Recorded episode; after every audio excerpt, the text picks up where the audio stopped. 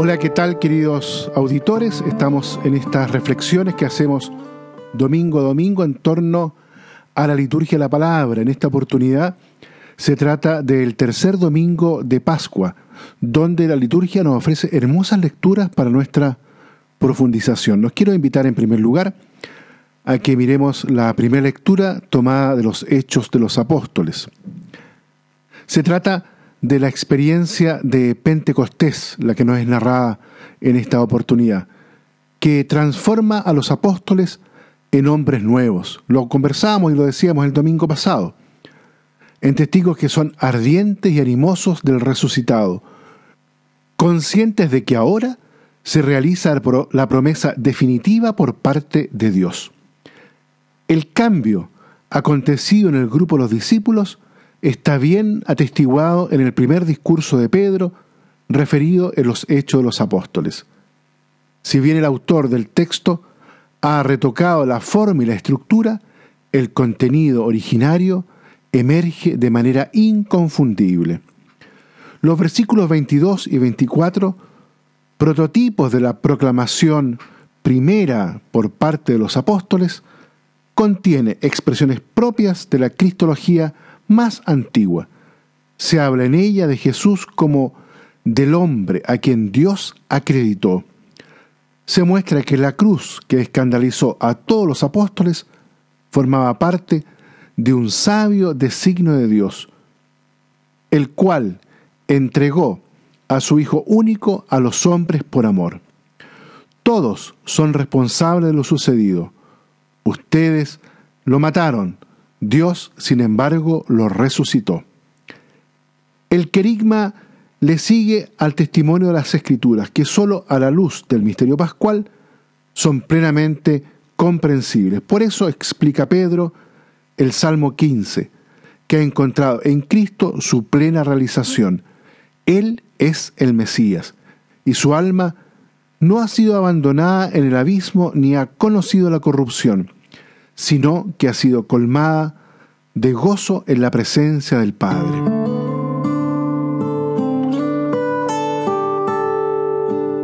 Miremos ahora la segunda lectura del apóstol Pedro, que está en su primera carta en esta oportunidad, ahí los capítulos 1, los versículos del 17 al 21. En su exhortación, la primera carta de Pedro conduce a los fieles a contemplar la gracia de la regeneración llevada a cabo por el Padre a través de Cristo en el Espíritu Santo.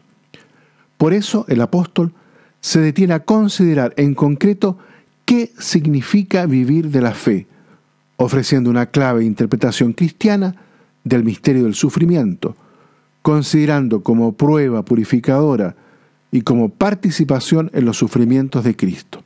Sobre este sólido fundamento puede mostrar el apóstol la exigencia de la vida cristiana, una vida que es camino de santificación y de configuración con Cristo.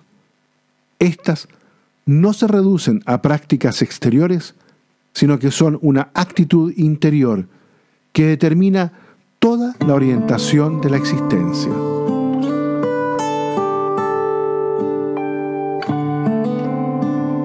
Miremos ahora el Evangelio, en esta oportunidad tomado de Lucas, ahí en el capítulo 24, en los versículos del 13 al 35.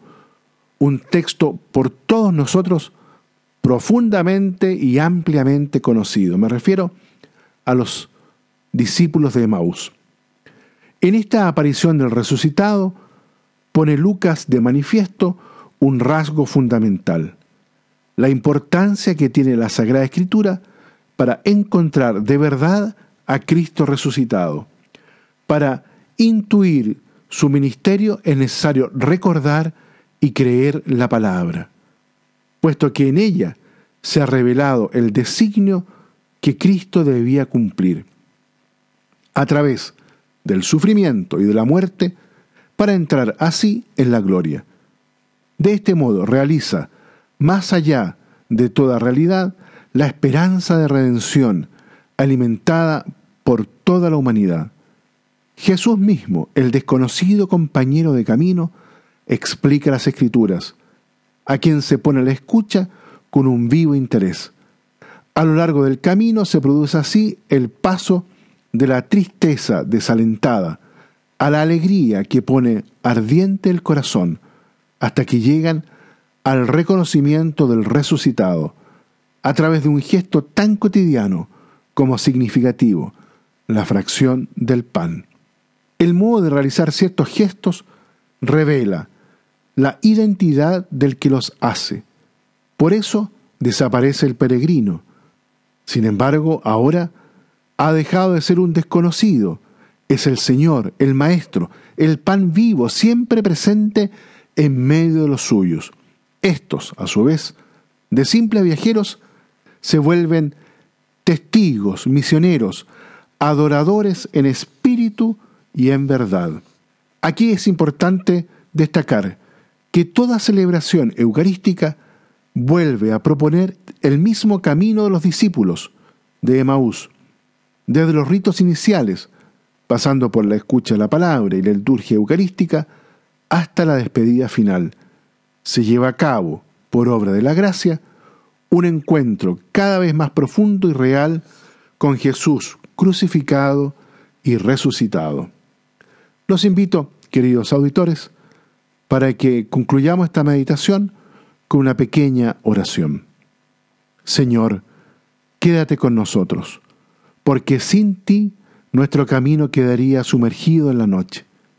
Quédate con nosotros, Señor Jesús, para llevarnos por los caminos de la esperanza, que no muere, para alimentarnos con el pan de los fuertes que es tu palabra. Quédate con nosotros hasta la última noche, cuando cerrados nuestros ojos, volvamos a abrirlos ante tu rostro transfigurado por la gloria y nos encontremos entre los brazos del Padre en el reino del Divino Redentor. Amén. Queridos hermanos, que Dios los bendiga a todos y a cada uno.